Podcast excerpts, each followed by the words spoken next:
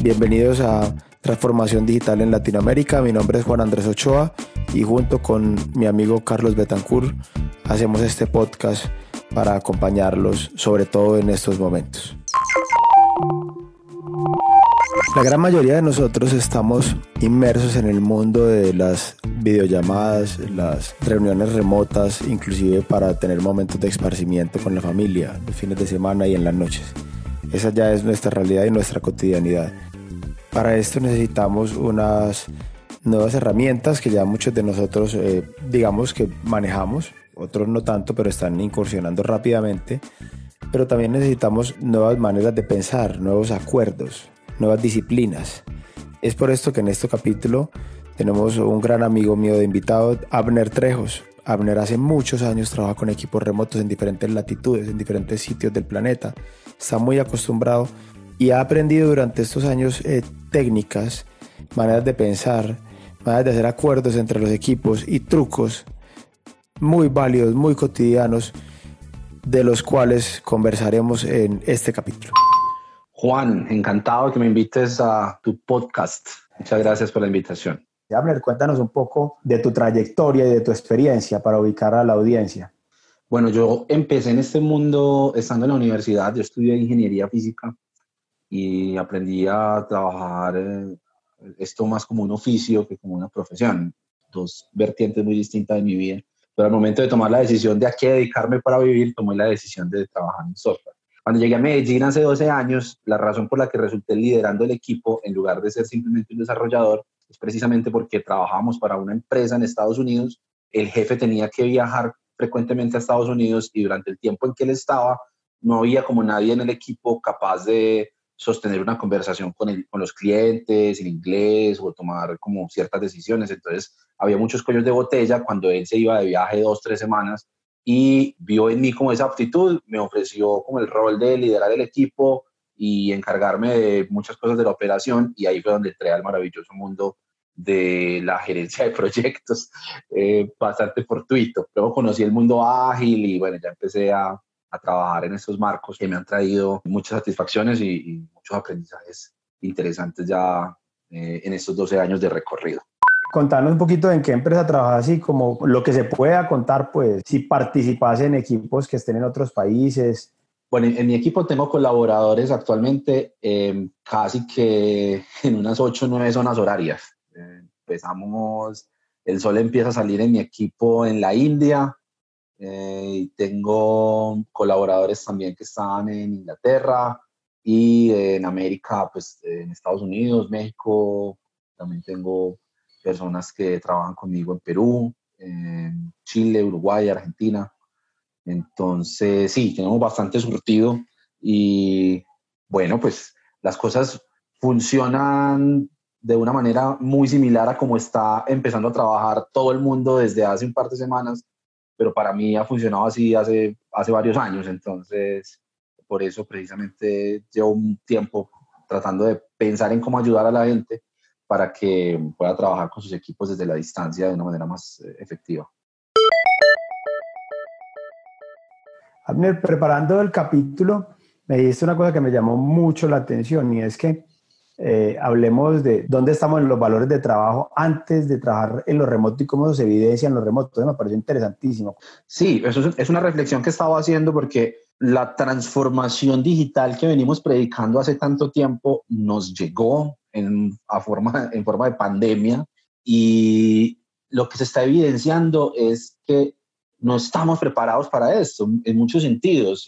Detrás de las prácticas y detrás de las herramientas siempre debe haber valores y eso es algo que se proclama mucho en el mundo ágil, pero en general en todas las compañías hay unos valores de la compañía, hay una cultura que en muchos casos está evidenciando que no va más allá de ser un wallpaper en los computadores o una ficha pegada en la pared, porque más allá de decirle a la gente instala Zoom, instala Skype. Zoom y Skype son aplicaciones que permiten realizar videollamadas. O lo que sea, se empieza a ver las costuras, se empiezan a ver los cables y muchos de los cables enredados y mal conectados de equipos cuando empiezan a trabajar todos desde sus respectivos espacios en lugar de estar todos sentados en la oficina. Y ahí es donde empieza a cobrar valor precisamente el enfoque de trabajemos en la transformación digital y hagamos realidad la capacidad de productividad, de trabajo y de empatía entre equipos a pesar de que no estemos compartiendo el mismo espacio físico. Y hoy nos tocó tirarnos y ya cuando empezamos a ver, bueno, cómo estamos, los resultados realmente son un poco desalentadores.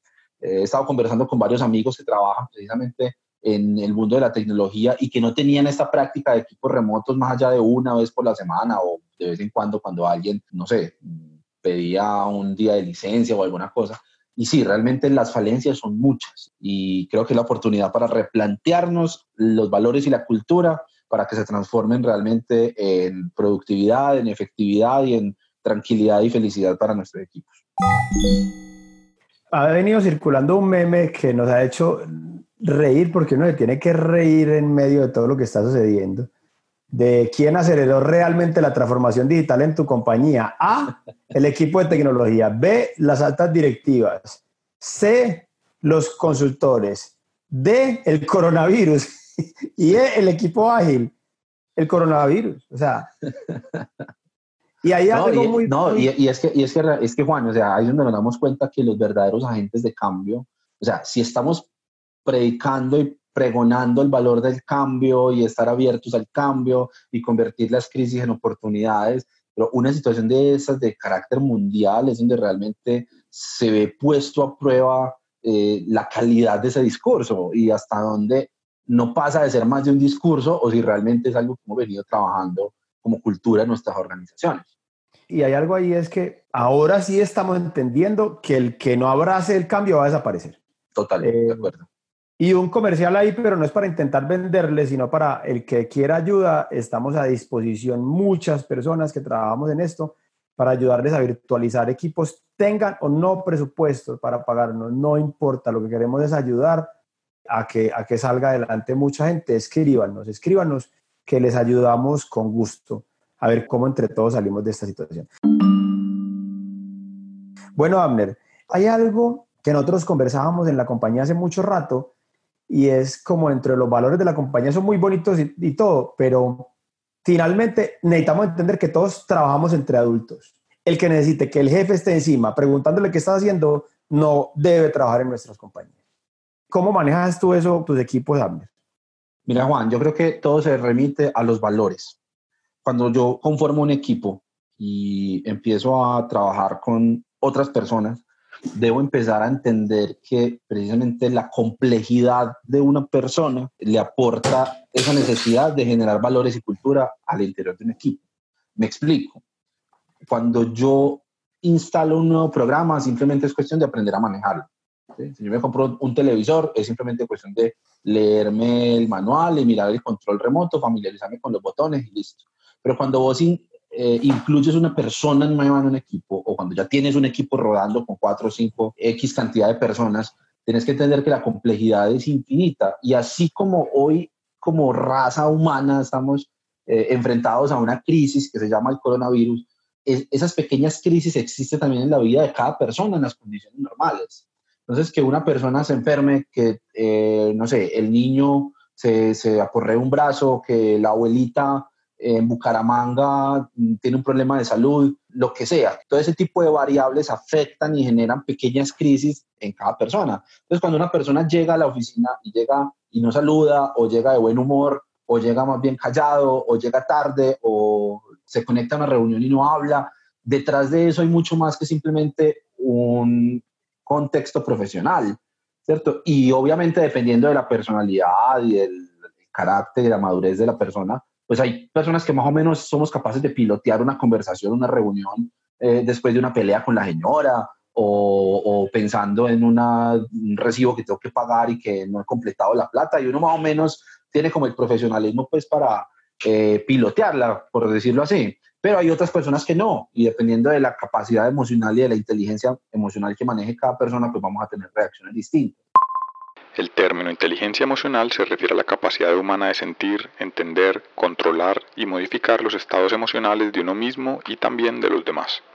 Inteligencia emocional no significa ahogar las emociones, sino dirigirlas y equilibrarlas.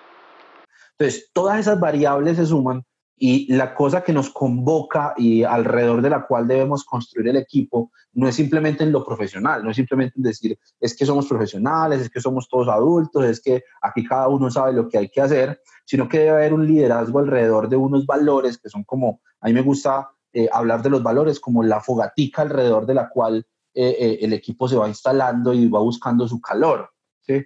Pues habrá días en los que todos queremos trabajar muy bien y cada uno sabe lo que hay que hacer y todos estamos concentrados, pero esos días son realmente muy, muy escasos. La mayoría de días siempre va a haber alguien que tiene un retraso, alguien que tiene un problema, alguien que tiene una situación. Y detrás de eso entra el liderazgo en el equipo para entrar a indagar y detrás de eso tiene que haber un trabajo previo de, bueno, conocer al equipo y, abrir esas puertas, esos canales para que se pueda dar la transparencia que se requiere para que eh, el equipo puede abrir las conversaciones que necesita abrir y tener la claridad que necesita para poder avanzar en medio de esas pequeñas crisis que se presentan en el día a día.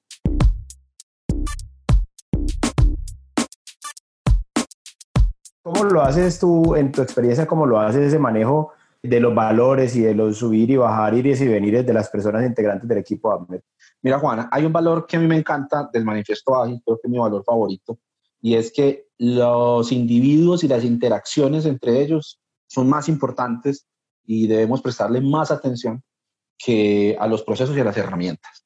Entonces, lo que te estaba diciendo ahorita hace un rato cuando empezamos esta charla, si un equipo funciona muy bien cuando el jefe está ahí y el jefe le está, está haciendo contacto visual con ellos, ¿cierto? En una oficina de 8 a 6, pero en una situación como esta en la que todo el mundo se tiene que ir para la casa, empiezan a evidenciarse problemas que antes no había. ¿Qué tan raro? ¿Qué pasó? ¿Quién es el responsable de que el equipo se fue todo el mundo para la casa y se deschavetó?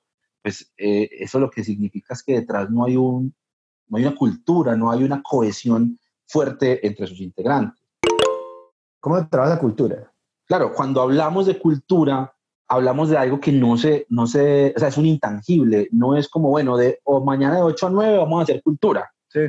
No lo puedes poner entre, entre tus KPIs de una manera tan fácil.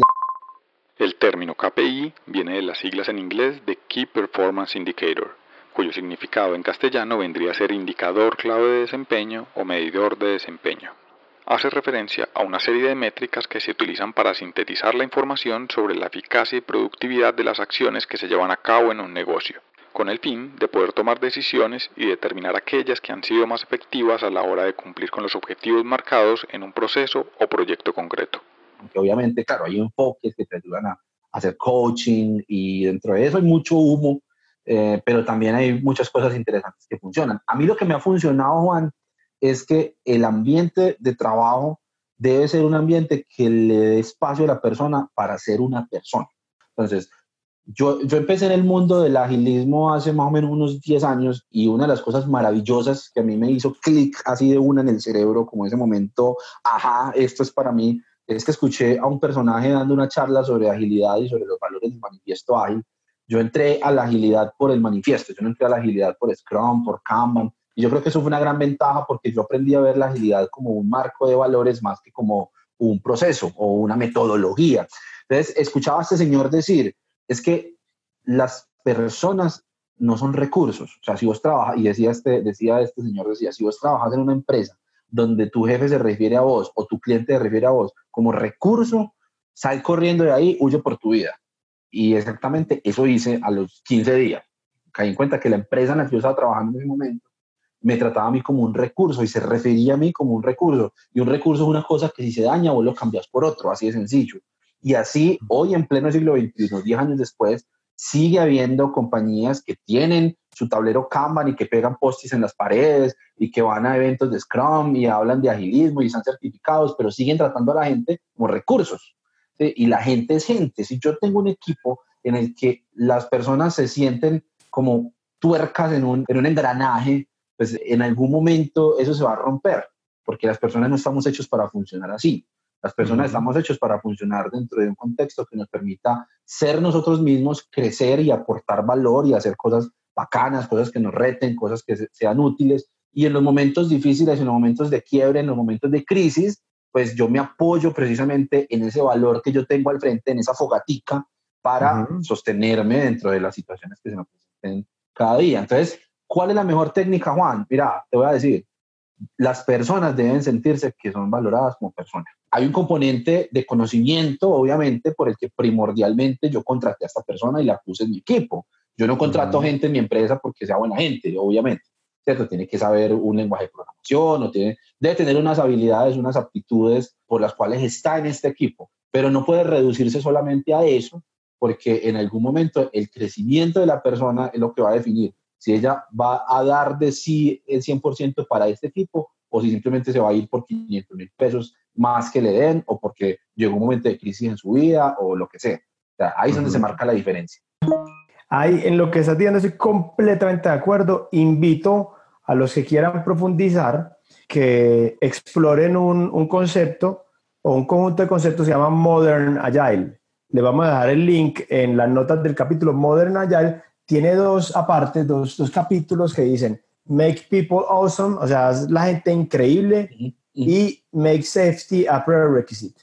Es, haz que la seguridad de las personas que trabajan contigo sea un prerequisito, es decir, dales el espacio para que digan, vean, hoy estoy trasnochado, acabé de pelear con mi esposa, hoy tengo dolor de cabeza, hoy no me concentro, hoy estoy full, estoy a tope, estoy bien y tírenme trabajo tranquilos.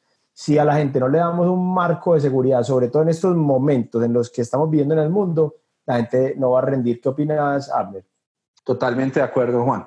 Y yo creo que precisamente ese, ese vuelco de las habilidades duras contra las habilidades blandas en los temas de liderazgo las habilidades duras son todas aquellas competencias vinculadas directamente con las tareas realizadas por el colaborador.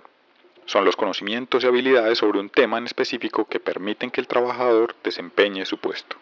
Por otro lado, las habilidades blandas están asociadas al comportamiento de la persona, su desempeño social, liderazgo y manejo emocional. Ambas habilidades son complementarias. Deben estar, o sea, debe estar como prioridad ahora en este momento de crisis porque es donde se empieza a evidenciar que no necesariamente el que más sabe eh, teóricamente hablando sobre un producto o sobre un proceso tecnológico es el más apto para liderar el equipo. Ahí es donde tienen que empezar a abrirse las conversaciones. O sea, después de que pase esta pandemia, que va a pasar eh, en algunos meses, esperemos que superemos esto muy bien, no vamos a necesitar todas las diapositivas de introducción a qué es la transformación digital y por qué es importante. Claro. a entrar de una a la conversación de cómo te fue con el coronavirus, listo, qué aprendiste y qué te podemos ofrecer en términos de cultura y transformación digital que te sirva para el equipo y para remendar esos, esos, esas costuras que rompieron durante, durante esta crisis. Es más, es más, a los que nos están oyendo, no esperen a que pase el coronavirus, háganlo ya. Para poder sobrellevar esto bien necesitamos cambiar de un todo y por todo. Y hay algo que se está evidenciando en el mundo, y no voy a hablar de política ahora, pero se está evidenciando en el mundo, y es que en esta situación la disciplina y el respeto y la seguridad no se pueden comprar. Eso no hay cheques que lo giren.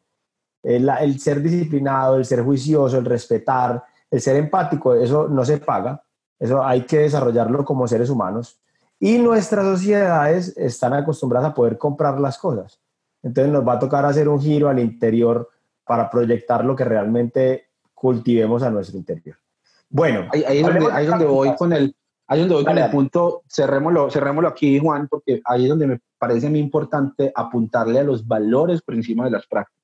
O sea, dificultades en lo remoto siempre hay, desde el punto de vista de infraestructura, problemas de conexión, llamadas que cortan, problemas de comunicación, una persona no te entendió bien, o incluso cuando trabajas con equipos eh, distribuidos alrededor del mundo, temas como las limitaciones del idioma, las diferencias de cultura, todo, todo ese tipo de cosas siempre van a estar ahí presentes, antes del coronavirus y ahora y después, ¿cierto? Pero cuando le apuntamos a los valores, es donde entendemos que las cosas que hacemos deben tener un, en inglés, esta palabra que me gusta mucho, un driver, un, un, un, un motivo, una razón de ser, más allá de simplemente el proceso o la herramienta que tengamos. Voy a poner un ejemplo con la gran cenicienta del mundo ágil, que yo considero que es la que más sufre en todos los equipos que dicen que hacen agilismo, y es la de La reunión diaria en la que el equipo debe venir a sincronizarse y eh, tener como esa introspección muy rápida, corregir el rumbo, remover impedimentos.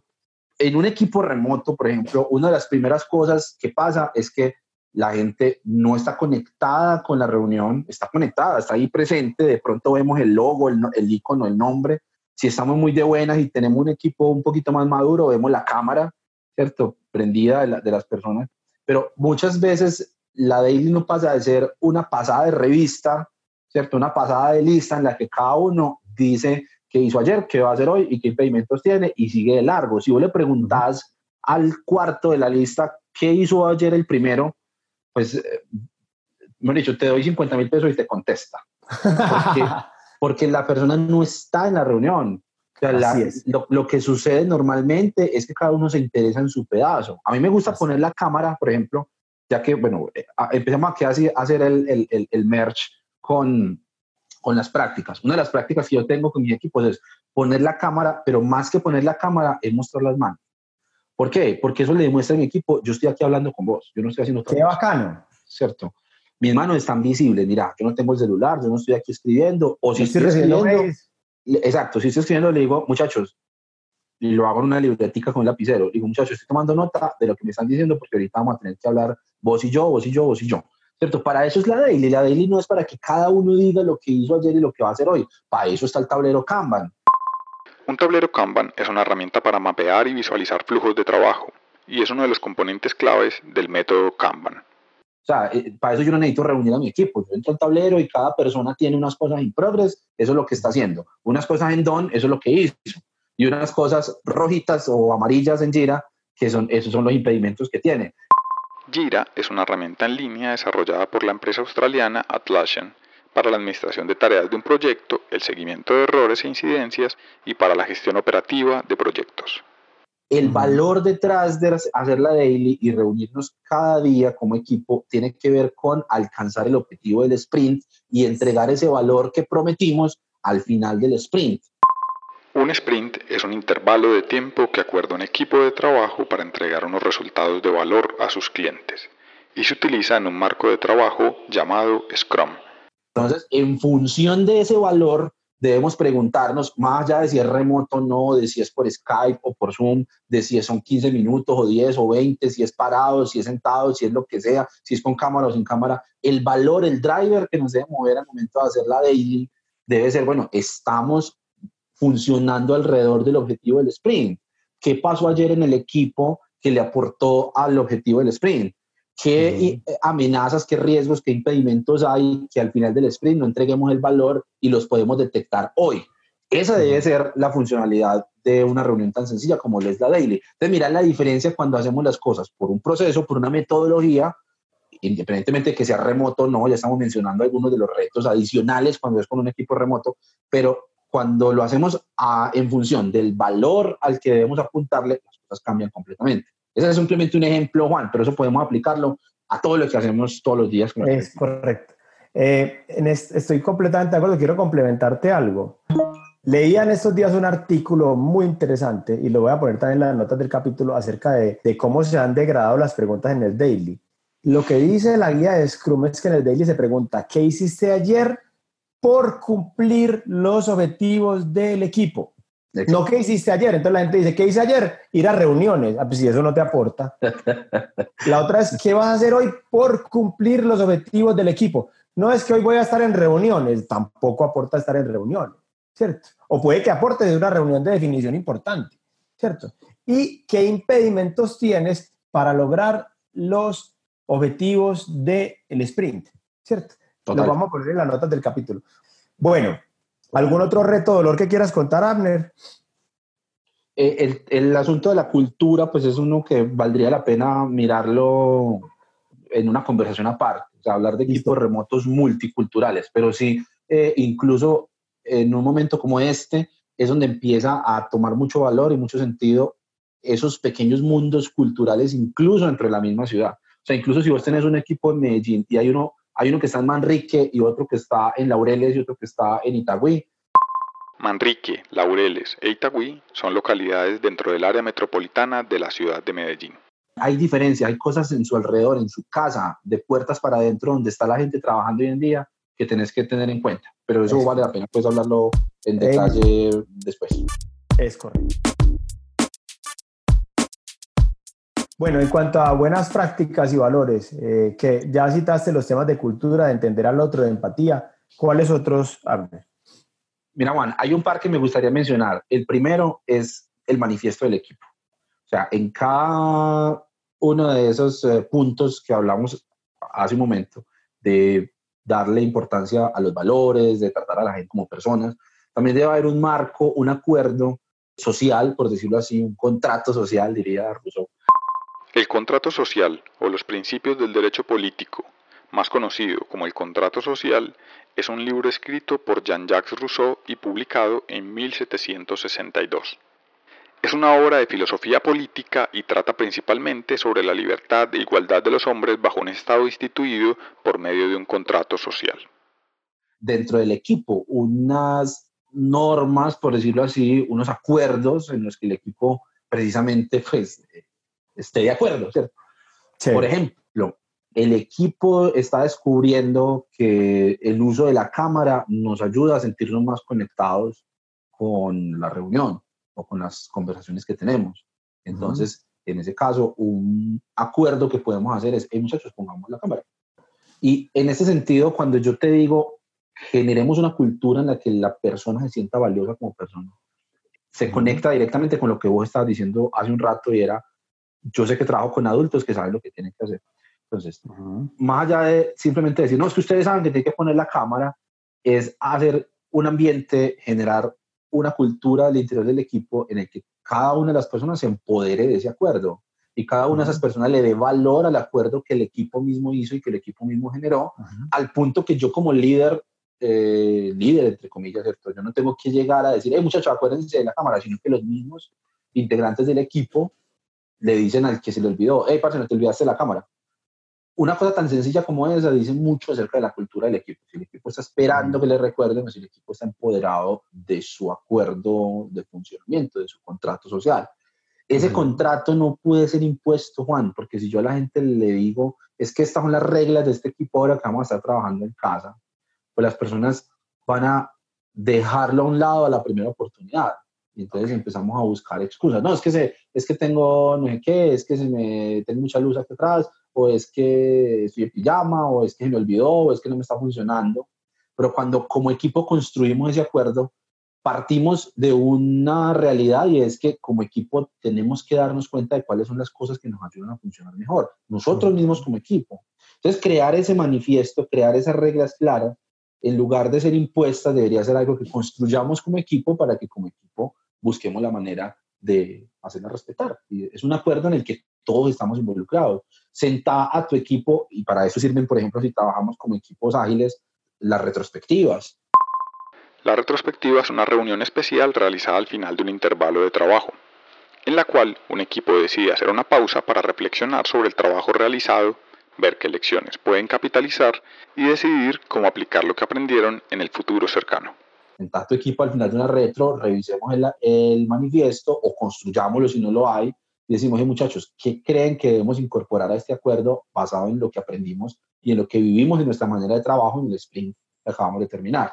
Ah, mira, me parece importante que, por ejemplo, eh, cuando alguien va a conversar, en lugar de abrir el micrófono, le dé al botoncito de levantar la mano en Zoom, porque de pronto alguien está conversando, está hablando una idea y el otro empieza a hablar para hacer una pregunta y por el delay o por el retraso que hay en la conexión, corta lo otro, lo interrumpe o no se le entiende. Entonces, de ahora en adelante, para que haya más orden, si alguien va a participar, nombremos un moderador. En Zoom hay un botón que dice alzar la mano y el moderador está pendiente de quién alzó la mano y cuando el que está hablando terminó, entonces le damos la palabra al que tenía la mano alzada. Por ejemplo, ese es un acuerdo que surgió en uno de mis equipos eh, durante esta cuarentena que me pareció genial. Hey, muchachos, qué buena idea, qué bacano porque así estamos dándole fluidez a la conversación, pero aparte ahí yo noto una cosa y es que mi equipo está interesado en participar en las conversaciones. Entonces no estamos simplemente teniendo una reunión porque ahí está en el calendar y poniendo ahí un Zoom mientras yo hago otra cosa y estoy por ahí boleando código y en el reflejo de las gafas se me ve y yo estoy viendo otra cosa en la pantalla, sino que estoy diciéndole a, mi equipo y mi equipo me está diciendo a mí, hey, esas conversaciones que estamos teniendo son importantes y yo quiero que mejoren y las podemos mejorar de esta manera. Es un ejemplo muy sencillo, pero es una práctica que nos puede ayudar mucho. ¿Cuál otra buena práctica tienes en mente, Albert? hay una herramienta poderosísima y es el seguimiento uno a uno. En todo equipo, cuando trabajas remotamente, debes tener siempre un espacio, ojalá semanal o en el tiempo que vos puedas, así sea de 10, 15 minutos, de hablar con cada una de las personas de tu equipo. Si vos, estás liderando un equipo, estás al frente de un equipo con responsabilidad sobre eh, las cosas que ellos hacen, no debemos limitar, no debemos restringir nuestra interacción con las personas solamente a las reuniones en las que estamos todos, en las que estamos eh, los que trabajan en backend o, los que, o para hablar de la migración o del paso a producción, lo que sea. Necesitamos un espacio en el que podamos conversar y charlar como personas. Y esto es una cosa que es muy delicada porque yo he visto muchas personas y he conversado con gente que dice, no, es que, y hacen chistes de eso, es que, es que hoy tengo la uno a uno, o sea que hoy me toca reírme con mi jefe. Pero cuando eso es impuesto y cuando eso es artificial, eso se siente. ahí entramos a hablar ya del mundo de la empatía, del mundo de los valores de inteligencia emocional, de cómo vos le haces sentir a tu colaborador, al integrante de tu equipo, como, no, listo, es que estamos aquí para charlar, entonces charlemos, porque es que eh, eso es parte de mi trabajo, charlar con vos, ¿cierto? Sino que de manera orgánica y natural, como persona, vos mostrás un interés eh, hasta el punto que la otra persona permite también. O sea, uno no está obligado a ser amigo de todas las personas del equipo porque hay personas en el equipo que no son muy extrovertidas, que no son muy amigueras y está bien hasta cierto punto mantener ciertos límites en lo profesional, eso está bien, pero de ahí a que solamente nos restringamos a la interacción en lo, en lo profesional, en las reuniones que tienen que ver con el trabajo, me parece que tiene que generarse un equilibrio. A mí me gusta sentarme con las personas y entender de dónde vienen, entender qué les gusta, qué película vieron, qué serie están viendo, qué música están escuchando ahora. y eso lo haces en el, uno a uno. Eso lo hago en el uno a uno, claro. El, el uno a uno, ¿qué hago yo? Una vez al mes, ese uno a uno es para hablar del desempeño de la persona en el equipo y de sus metas en la compañía, porque eso sí es parte de mi labor como, como líder del equipo y eso es un indicador que yo tengo que cumplir en la empresa. Pero las otras tres, uno a uno que tengo en el mes, son para dejar donde charlamos. Hey, parce, ¿qué juego te estás pasando ahora? Si yo sé que a la persona le gustan los videojuegos, y a mí también. Entonces, no, mira, yo estoy jugando tal cosa, viste que hay un descuento en Steam por cuarentena de los juegos de, de zombie. Parce, yo me voy a comprar este, este está buenísimo, vos ya lo jugaste. O sea, una conversación natural que te lleve a vos a armarte en tu cabeza un perfil y un conocimiento de tu equipo. Eso te va a ayudar muchísimo cuando hay momentos de crisis, cuando hay momentos de resolver situaciones tensas, o incluso cuando hay momentos de planear cosas bacanas con el equipo. Por ejemplo, yo descubrí que a los chicos les gusta mucho cierta clase de juegos, entonces voy a abrir un espacio para que el viernes por la tarde, después de las dos, cerramos todo el trabajo y vamos a armar una campus party, un, vamos a jugar una sesión de lo que sea, el juego que nos salga más fácil a todos. Unreal, a darnos bala pues ahí un rato, a reírnos, cada uno con cervecita, con nachos. Yo puedo, por ejemplo, a mi equipo mandarle por Rappi les mando cerveza y nachos para el país ese viernes, independiente del país donde estén, allá les llega a la casa o a la oficina o donde estén y nos sentamos y sabemos que el viernes es tarde de videojuegos porque a todos nos gustan los videojuegos. O hacemos una, Netflix, una Netflix party. Pase, ah, como todos nos, no vamos a ver, les recomiendo esta serie, ¿qué tal si nos vemos el último episodio de la temporada todos juntos el viernes por la tarde? Y ese tipo de cosas tienen que, obviamente, como estaba diciendo ahorita, salir auténticas, no salir forzadas, pues a mí me sale relativamente natural porque mi forma de ser es así, vos me conoces, Juan, que soy uh amiguero y charachero y hablador y entrador y me gusta reírme, pero de acuerdo a la personalidad de cada uno hay que buscar la manera de desarrollar esa interacción con la gente eh, en ese ámbito un poco más humano. Y eso genera una cohesión increíble, Juan, no te imaginas las cosas que cambian cuando el equipo se siente parte de un grupo bacán, más que simplemente cumpliendo con unas responsabilidades de trabajo. Eh, recuerdo que en un congreso que estuvimos, que por cierto hay un capítulo del podcast que también grabamos juntos, de Agiles Colombia, te hice una pregunta, Abner, ¿y el que no le gusta jugar y no le gusta Netflix y lo único que le gusta programar, entonces qué haces? No, al que no le gusta, no le gusta. Es que precisamente como esas no son cosas em, obligatorias, porque es que estamos aquí haciendo nuestro trabajo y mi trabajo es hacerte jugar, pues sencillamente el que quiere involucrarse se involucra. Y eso también es parte de tener un equipo que valora a las personas como personas. No, no a todas las personas les gusta lo mismo. En cierto momento habrá un punto en el que yo tenga que buscar entonces cómo involucrar a esta persona o a estas personas que les gusta más eh, la parte del conocimiento, que, que ese es su drive, esa es su pasión. ¿Qué tal si te preparas una, una charlita para el viernes sobre este tema tan bacano que vos estás trabajando y nos das como una inducción a ese framework o, o nos muestras esa solución que desarrollaste y cómo lo hiciste? Porque eso me parece que es bacano también para todos y que lo aprendamos. Prepárate una charlita sobre eso. O sea, no todo es Netflix, no, no, no todo es cerveza, no todo es crispeta. A veces las personas que valoran más ese adquirir conocimiento y compartirlo, puede ser bacano también entonces entrar a proponer ese tipo de actividades. Pero todo nace de lo que te decía hace un rato, de vos tomarte el tiempo y entender a la persona y conocerla como esa persona compleja que es y no simplemente como un empleado más en tu equipo. Okay.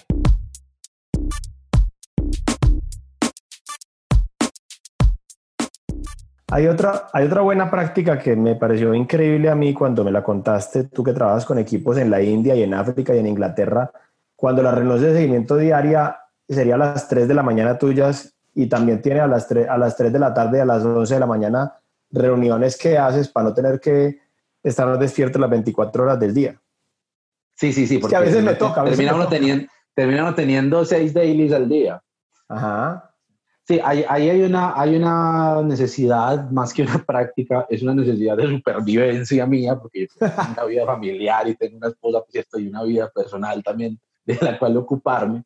Y es que, bueno, por un lado, yo trato al menos una vez a la semana de estar en alguna de las reuniones de mis equipos más lejanos, ¿cierto? A veces hay un sacrificio del equipo en el sentido de que hacemos la reunión, no sé, allá son las siete y media de la noche, aquí son las ocho y media de la mañana, y la hacemos así para yo poder estar.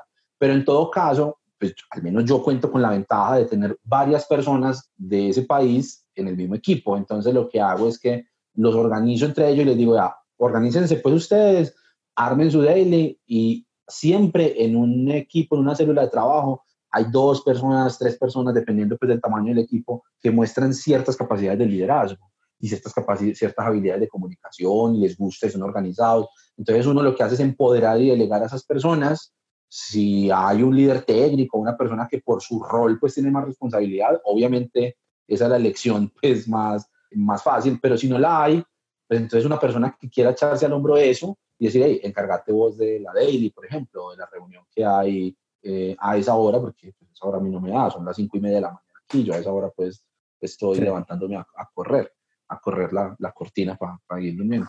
Entonces, entonces es, ese tipo de cosas funcionan, funcionan bien cuando tienes equipos distribuidos alrededor del mundo, pero siempre tratando de dejar en algún espacio semanal o quincenal o una vez al sprint eh, una reunión con el equipo de allá. Hay, hay reuniones en las que tenemos que estar todos y a veces el sacrificio lo hacemos aquí, eh, a este lado del océano, y a veces el sacrificio lo hacen allá, ¿cierto? De quedarse más tarde, de madrugar más, pero eso también es como cuestión de equilibrar las cargas. Pero esa delegación es supremamente importante porque también empodera al equipo y te ayuda a identificar liderazgos al interior del equipo que puedes desarrollar y que, a los cuales puedes apostar.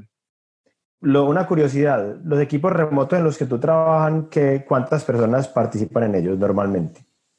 El equipo más grande que yo tengo es un equipo de 16 personas en, en, el, mismo, en el mismo proyecto. Gigante está repartido casi que mitad y mitad. La mitad está a este lado del Atlántico y la otra mitad está en la India mayormente y dos personas en Inglaterra.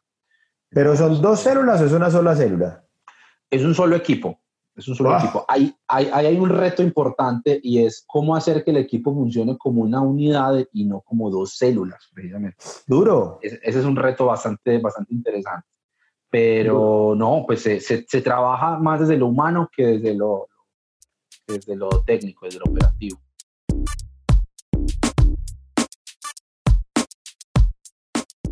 Ok. ¿Alguna otra buena práctica, Abner? Pues no, pues, yo creo que hay muchas, pero hay, hay un tsunami de, de, artículos y videos y cosas sobre el tema, entonces yo creo que esos son como los que no he visto por ahí muy, muy frecuentemente. Para lo, en cuanto a herramientas, hace dos capítulos soltamos, eh, Carlos Betancur y yo, un capítulo entero dedicado a herramientas y formas de trabajo remotas. Eh, con Abner estamos trabajando más para conocer a un experto en su día a día cómo lo hace y sobre todo el tema cultural y de, y de retos y de buenas prácticas que tenemos. Sin embargo, Abner, muy brevemente cuéntanos cuáles son las herramientas que más utilizas tú. Mira, Juan, eh, una de ellas en Zoom hay una herramienta que se llama Breakouts. Esta herramienta, Breakout Rooms, se llama la, la, funcionalidad. Esta herramienta es muy bacana cuando tengo un equipo muy grande, por ejemplo, este equipo que te digo de 10 y pico de personas, 16 personas, cuando entra el Product Owner, el Service Manager y yo, somos casi 20 personas en una, en una retro o en una planning o, en una reunión de estimación. En cualquiera de esos casos es muy útil porque con esta herramienta vos podés separar al equipo en, en grupos más pequeños sin romper la reunión original, ponerle un límite de tiempo y luego decir, volvamos a la reunión principal. Eso sirve mucho cuando vamos a hacer, por ejemplo, estimación, cuando vamos a hacer refinamiento, o cuando vamos a hacer una actividad de retrospectiva. Entonces, hablemos de una conversación de 20 personas, una hora es muy desgastante y tiende a haber como tres o cuatro voces y no más cuando partimos, separamos los grupos para no liarnos con links, entonces volvamos a este link. Esa herramienta es, un, es muy bacana, les invito a que la prueben si tienen equipos de más de cinco o seis personas eh, para hacer ese tipo de reuniones. Y otra que, me, que me parece muy bacana es Slack. Slack es una herramienta de comunicación en equipo que ofrece salas de chat organizadas por temas, así como grupos privados y mensajes directos. Integra una gran cantidad de servicios a terceros y respalda las integraciones hechas por la comunidad. Tiene una cantidad de integraciones y de bots que a los cuales vos podés sacarle provecho. Entonces, definitivamente Slack es la herramienta definitiva, hermano, para uno conversar con los equipos. Es brutal. Eso, está pues ya creo que establecido. ¿Verdad que tus amores son Slack y Zoom? Zoom, sobre todo Zoom, ahora en estas tres semanas que llevo encerrado en la casa, se llevó en los cachos, hermano, a cualquier otra herramienta de, de videollamada. Es increíble. Lo que te, está, te estaba diciendo ahorita, antes de que empezáramos a grabar, que una ilustración de cómo a veces enfocamos el valor en cosas que realmente no tienen tanto valor es un ejemplo de eso. O sea, muchas de las aplicaciones de videollamadas han estado trabajándole muy fuerte durante muchos meses a mejorar la calidad, por ejemplo, del video. Pero cuando vos tenés una crecida de usuarios, como en este momento y en esta coyuntura en la que estamos, eso es una cosa en contra porque lo que hace es que estalla el ancho de banda.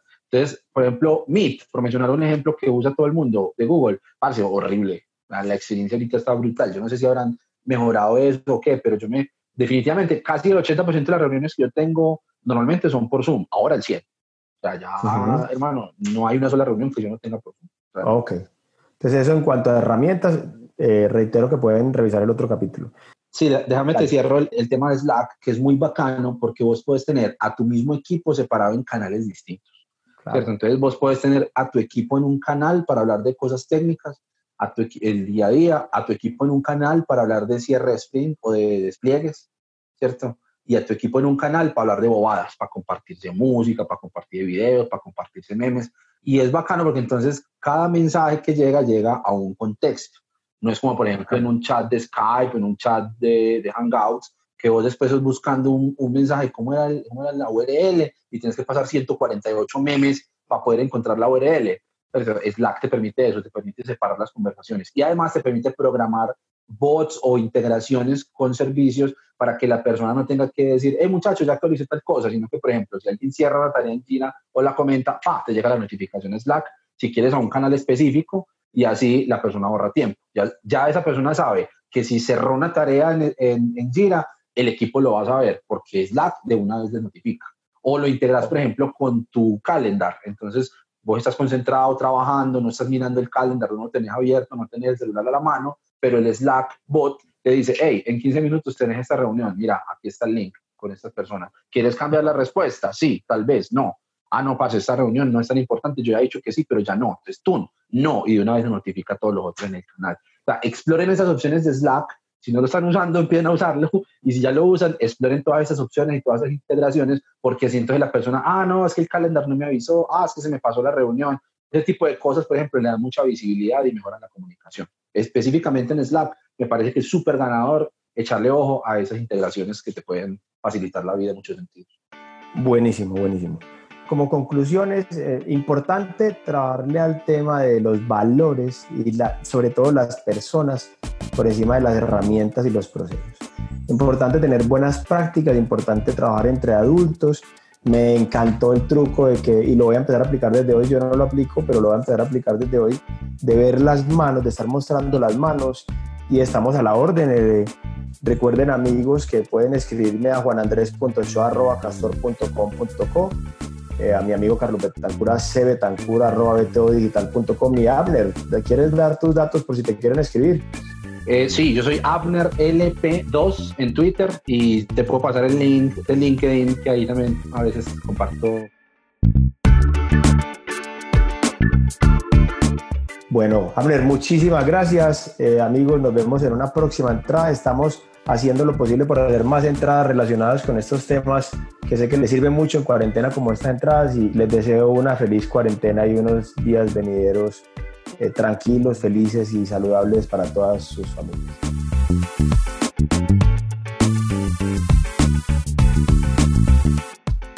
Andrés, muchas gracias, que estés bien, hasta luego. Gracias a vos, Juan, por la invitación y muchas gracias a todos por escuchar. Lávense las manos, mucha paciencia. Hasta luego, chao.